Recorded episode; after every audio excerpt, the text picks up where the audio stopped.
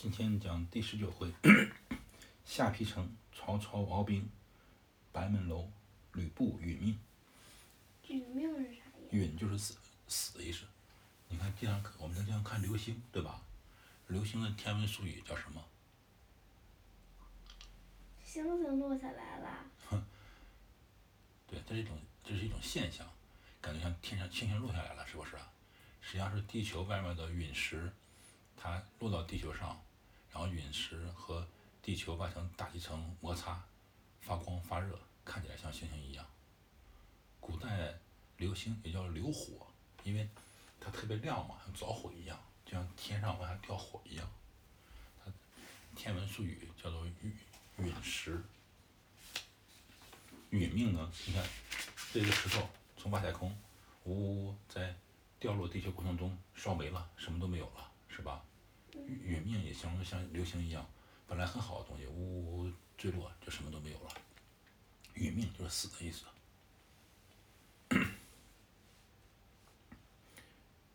那相当于这一集就讲那个在白门楼抓到吕布，杀吕布了。好。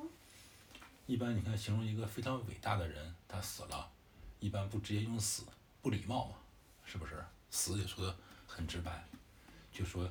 巨星陨落，就天上一个星星，化作一个流星掉到地上没有了。陨就是一个一个歹，好歹的歹，加上一个员外的员，殒命。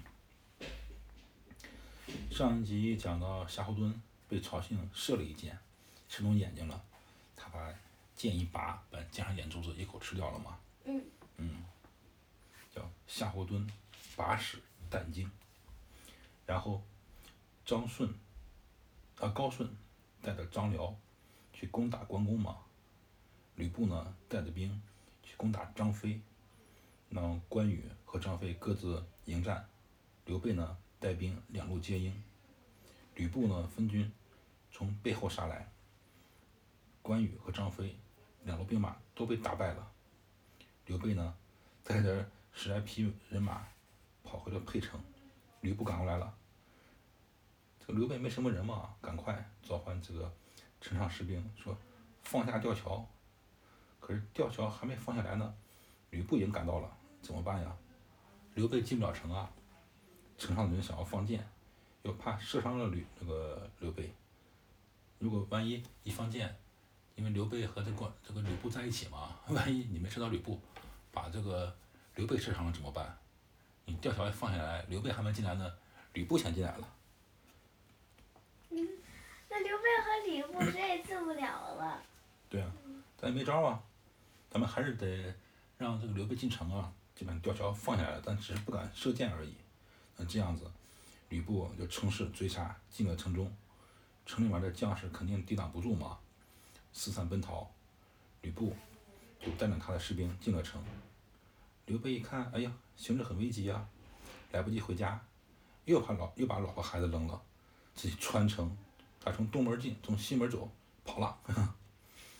这样的吕布赶到刘备的家里，因为这个刘备打这个吕布的时候，不是派糜竺、糜芳守家吗？这个吕布到了刘备家里之后呢，糜竺就出来说：“哎呦，吕布啊，我听说啊，大丈夫从来呀不伤害别人的呃老婆孩子。现在呢，和吕布你将军争夺天下的是谁？是曹操。”我们这个主公啊，刘备呀，经常怀念当时你辕门射戟救他的恩情，不敢背叛将军。今天呢，也是不得已投靠了曹操，你就可怜可怜刘备的老婆孩子吧。啊，吕布说：“当然了，我和刘备很有交情，对吧？我们是多年朋友了，我怎么敢伤害他的妻子和孩子呢？”然后呢，便命令糜竺带着刘备他的老婆孩子去徐州安置。吕布亲自带着兵到山东兖州的边界上呢，去攻打曹操，然后留下高顺和张辽守小沛。这个时候，孙乾呢，他已经逃出城外了。关羽和张飞两个人把自己这些被打败的人马收拾收拾，在山中驻扎。刘备一个人穿城而过，都没回家嘛，是不是？正赶路呢。后面有个人追赶上来了。刘备回头一看，啊，是孙权。刘备就说：“哎，今天我的两个弟弟不知道是死是活，老婆孩子也都失散了，怎么办呀？”孙权那个孙权说：“这样，干脆咱们投靠曹操得了，咱们先投靠他，以后再说。”刘备听他话了，就找条小路到许都，但是他走了一半之后没有粮了嘛，他就想到附近农村找点吃的。到了一个地方之后呢，一人一听说，哎，是刘备来了，争相给他好吃好喝的。这实际上是假话啊，这是罗贯中为了凸显刘备的仁义。在整个整个《三国演义》里面，罗贯中他的调调，假的。对，他就是褒刘贬曹，就是到处在夸奖刘备这个人好，然后贬低曹操。你说这些人可能根本不认识刘备，怎么可能说一听说哎刘豫州来了就给好吃好喝呢？是吧？什么刘豫？哦，那刘豫州啊，对，刘备啊，对对对对对对对。哎，以后爸爸再讲个小故事吧。这回不讲这这个，这一回讲完之后，就是曹操把这个吕布杀了嘛，他带着刘备回许都，见到了汉献帝，然后一排辈分，哎，刘备竟然是汉献帝的叔叔。从此就有刘皇叔这个说法，你还记得吧？皇帝的叔叔啊！皇叔对，实际上这个皇叔只在罗贯中的《三国演义》里面出现了。历史上刘备并不是汉献帝的叔叔。一会儿讲小常识，我跟你讲啊。反正现在就是一天呢，刘备在去许都投靠曹操的路上，晚上了嘛，在一家投宿，然后这家一个小孩。投诉啥投宿还？投宿就是没有地方住嘛。找人家说：“哎呀，我没地方住了，今天晚上住在你家吧。然后，嗯，你给我点吃的，我给你点钱，或者我帮帮帮你妈干点活。”就投诉。这个刘备有一天到一家投诉嘛，这家的儿子少年出来了。这个刘备就问他：“你叫什么姓名啊？”原来这个人呢，是个打猎的人，他姓刘，名安，叫刘安。这个刘安听说刘备来了，哎呦！很激动，到处呢想找点野味儿，就是他们打猎的人就是打动物嘛，动物都是肉嘛。这个刘安的意思就是说我打点肉给那个刘备吃，但一时呢特别匆忙嘛，找不到。你猜刘备那个刘安干了件什么事儿？找找找不什么？找不到肉啊。嗯，那那现场去拿耶。刘安特别缺德。他找不到肉，他怎么办？就把自己老婆杀了，把老婆身上肉割下来给刘备吃。刘备吃完之后就问：“这是什么肉呀？”刘安说：“哦，这是狼肉。”这刘备肯定没吃过狼肉嘛，他也不怀疑，就饱餐了一顿。到晚上睡觉了，第二天早上起来，他去后院牵马想走，一看，哎，一个女人被别人杀了，然后胳膊上的肉都已经没有了，被别人割掉了。刘备特别吃惊。一回想，哎呦，昨天吃的肉原来是刘安老婆的肉，他特别伤心，哭了上马了。刘安告诉这个刘备说：“哎呀，我本来呀想跟随你一起去打仗，但因呢我的老母亲还在家里，我就不敢走得太远。”刘备赶快谢谢他就走了，就是出来，呃，去去奔梁城的方向。突然见到大路上啊都是灰尘，遮天蔽日的，一队人马来了。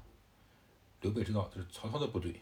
他呢就和孙权赶快到众军旗下去见曹操，他就说了：“哎呀，在沛城啊打了败仗，两个弟弟呢下落不明，老婆孩子不知道去哪儿了。”曹操听了之后也很伤心。然后曹操听说了刘安这个败类把自己老婆杀了，拿肉给这个刘备吃，他呢就命令孙权给刘安一百两金子，呃奖赏他。像刘安这个人真坏哈，为了自己的利益把老婆给杀了，这特别缺德。但是他把老婆杀了，也换了一百两金子，这样曹操和刘备一起行军。一百两多重啊？能买好多好多房子了，太缺德了，这简直就不是人。你想想，如果你跟别人特别好，让你把把把弟弟杀了，割弟身上肉给别人吃，你能做出来吗？肯定不能，对吧？嗯，刘安这个败类把自己老婆给杀了。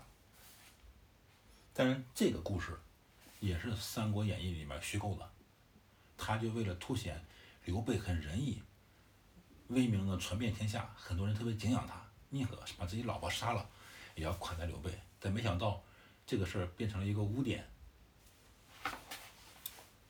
污点污点就是就是留下了骂名，就是刘安留下了骂名嘛。说这里面就《三国演义》里面，罗贯中有很多是临时发挥的这个小故事，比如说陈宫救曹操，这故事吧们讲过的哈。对。在历史上确实有一个人救了曹操，但这个人不是陈宫。嗯。嗯，等一会儿爸爸再给你讲个成功的小故事啊，爸爸给你讲两个故事。一个是刘备的，一个是陈宫的。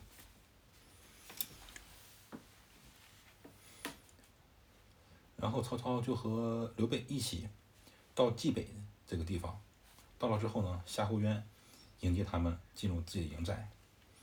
这个刘备呢就告诉这个夏侯渊说：“你的哥哥夏侯惇被人伤了一只眼睛，现在卧床不起。”曹操呢就到了夏侯惇那个。